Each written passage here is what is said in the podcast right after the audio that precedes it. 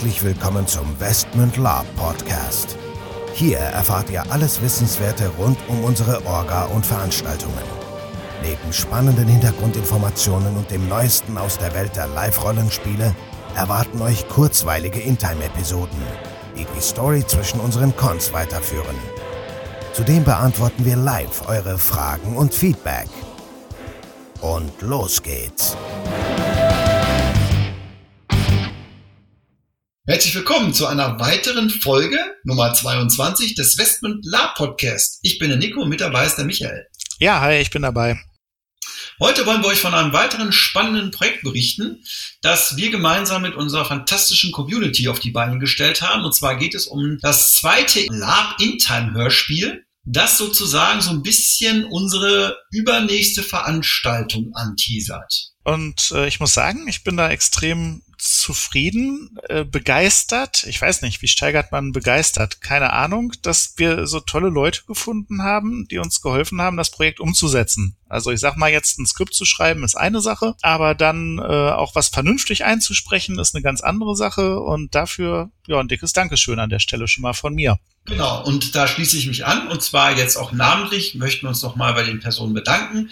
Ein ganz dickes Dankeschön an den André, der uns auch schon bei dem ersten Hörspiel tatkräftig unterstützt hat und der jetzt die auch die weiteren Mitsprecher aktiviert hat und zwar einmal Nenat, Markus, Sebastian, Philipp, Christopher und nochmal Sebastian. Ganz herzlichen Dank an euch für euer tolles Engagement. Ja, und viel mehr möchte ich dazu auch gar nicht sagen. Lasst uns einfach das Ding mal reinhören. Und ja, bis zum nächsten Mal. Ciao. Ja, hört's euch an und ich hoffe, es gibt mehr davon. An uns soll's nicht scheitern.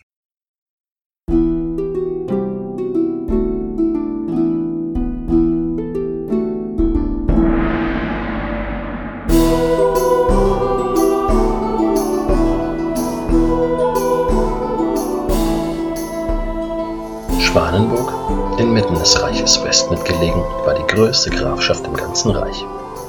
Die gleichnamige Hauptstadt bot mehr als 1000 Einwohnern ein Heim und war von jeher gesegnet mit Reichtum und Sicherheit.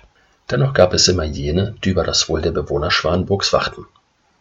Wie jeden Abend nach Einbruch der Dunkelheit führte Hauptmann Schwarzweilers Weg ins Bett, nochmals über die Wehrgänge der Stadtmauer und an der Taverne vorbei. Beleuchtet waren die Gassen und Zinnen von Schwanburg durch die magischen Feuer der angeschlossenen Magierakademie. Diese warfen zuckende Schatten an die Mauern und in die dunklen Gassen von Schwanenburg. Obwohl seine Hände beim Gedanken an einen ordentlichen Becher Brandy vor Freude begannen zu zittern, hielt er auf seinem Weg inne, als er Anselm, einen jungen Rekruten der Wache, vor sich auf der Mauer erkannte. Nun, junger Amseln, was schaut ihr so besorgt in die Dunkelheit? Wenn ich mich nicht irre, habt ihr die letzte Wache vor dem Morgengrauen und solltet bereits schlafen, wenn ihr ein guter Soldat werden wollt. In der nächtlichen Kälte konnte man leicht den Hauch des Atems erkennen, als man Schwarzweiler mit dem jungen Anselm ins Gespräch kam. Dieser stapfte leicht vom linken auf den rechten Fuß, rieb sich für einen kurzen Moment die Hände und pustete seinen warmen Atem hinein.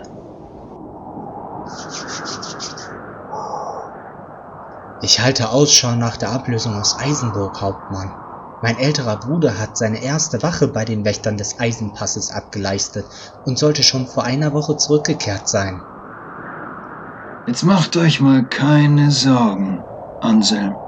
Die Wächterbarone sind ein wüster Haufen. So ganz anders als diese Hofschranzen hier in Schwanenburg. Hm. Ha. Dabei ist es egal, ob sie vom Blutpass oder vom Goldpass kommen. Wahrscheinlich ist die Patrouille auf ein paar Räuber oder Goblins gestoßen und veranstaltet eine kleine Jagd. Baron Humphrey ist ein zäher, alter Bastard und wird schon auf seine Männer aufpassen. Hm, Blutpass und Goldpass? Die kenne ich nicht. Was hat es damit auf sich, Hauptmann? Ja, ja, ihr jungen Burschen kennt vielleicht die Geschichte, aber ihr kennt nicht die Geschichten dazu. Damals waren die Zeiten wilder als heute und der Herzog war noch ein ungestümer Raufbold und Abenteurer.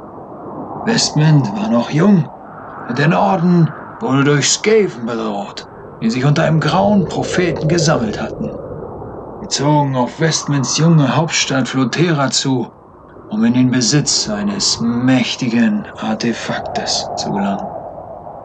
Erst kurz vor Uktim konnten die Skaven unter großen Verlusten durch ein vereinigtes Heer Moonstones und seiner Verbündeten aufgehalten werden. Seit dieser Zeit wird der wilde Pass von den Veteranen der Schlacht Blutpass genannt. Ja, und was hat es mit diesem Goldpass auf sich? Tja, ah, lasst mich kurz nachdenken. Hm. Es war nicht länger als zwei oder drei Jahre nach dem Einfall dieser verfluchten Rattenmenschen, als am Eisenpass und in den Feuersümpfen Gold gefunden wurde. Viele Glücksritter fanden sich dort ein und der Graf der Eisenmark vergab Claims an jeden, der dafür bezahlte. Angeheuerte Söldner wüteten schlimm unter den Echsenmenschen, welche dort seit Jahrhunderten lebten und die Steuern flossen reichlich, jedoch nicht in die Kassen des Herzogs. Fast kam es zu einem Aufstand der Echsen und in der Folge wurde der Graf der Eisenburg abgesetzt. Seit jener Zeit wird der Eisenpass auch Goldpass genannt, denn unglaubliche Schätze fanden damals den Weg nach Westmint. Und dann? Was geschah mit dem Korkengrafen? Der, der wurde nie wieder gesehen. Jedoch wäre Moonstone nicht der Mann, der er heute ist, wenn er nichts aus der Geschichte gelernt hätte.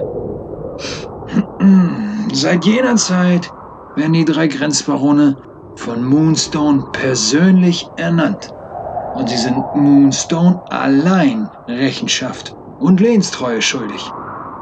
Im Wechsel rotieren sie zwischen dem Blutpass und dem Goldpass.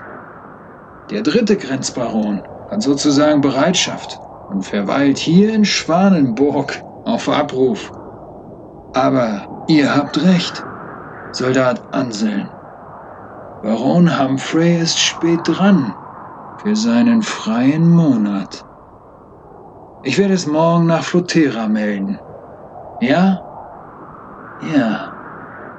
Geschichte und Geschichten. So war das damals. Und jetzt geht schlafen und macht euch keine Sorgen.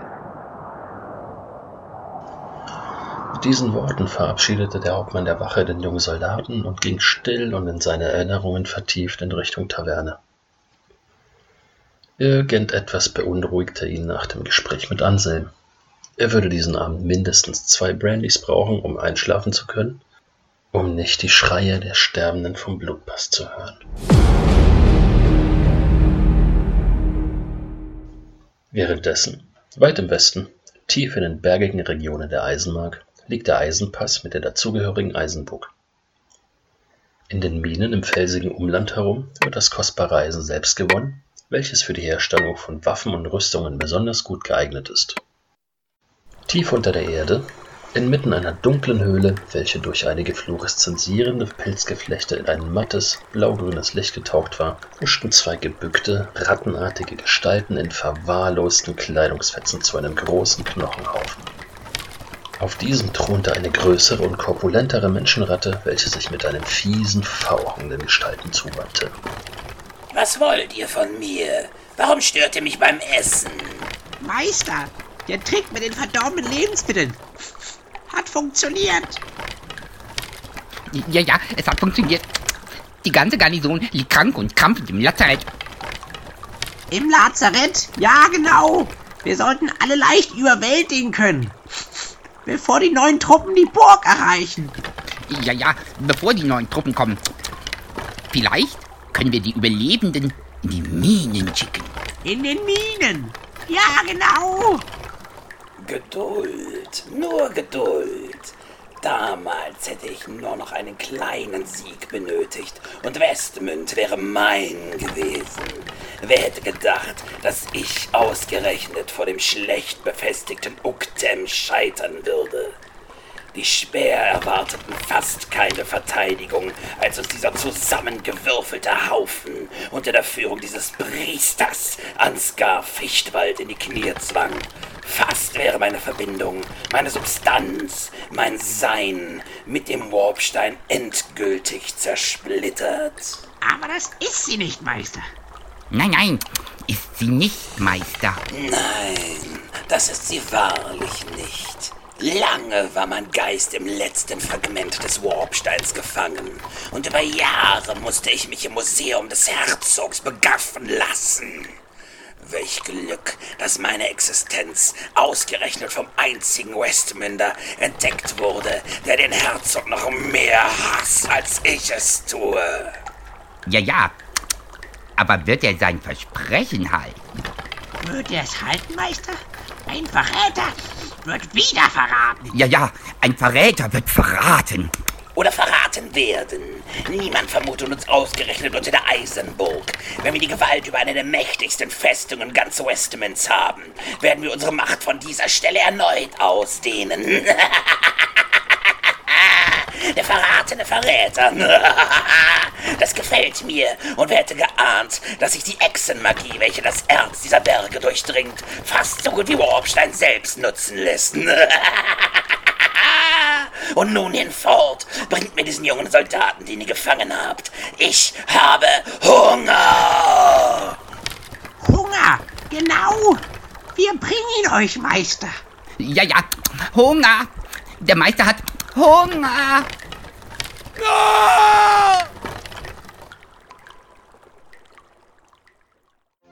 Die beiden Rappenmenschen verschwanden in der Dunkelheit und brachten ihrem Meister das, was er gefordert hatte. Und so begann das Böse Fuß zu fassen tief unter der Eisenburg und bereitete seine Invasion vor, um bald über ganz Westen zu herrschen. Nur wer könnte sich dieser dunklen Macht in den Weg stellen? Wer wäre bereit, wie einst der Priester Ansgar Fichtwald, gegen die Horden der Dunkelheit zu streiten? Oder wird es dem grauen Propheten diesmal gelingen, ganz Westwind zu unterjochen und unter seine Schreckensherrschaft zu bringen?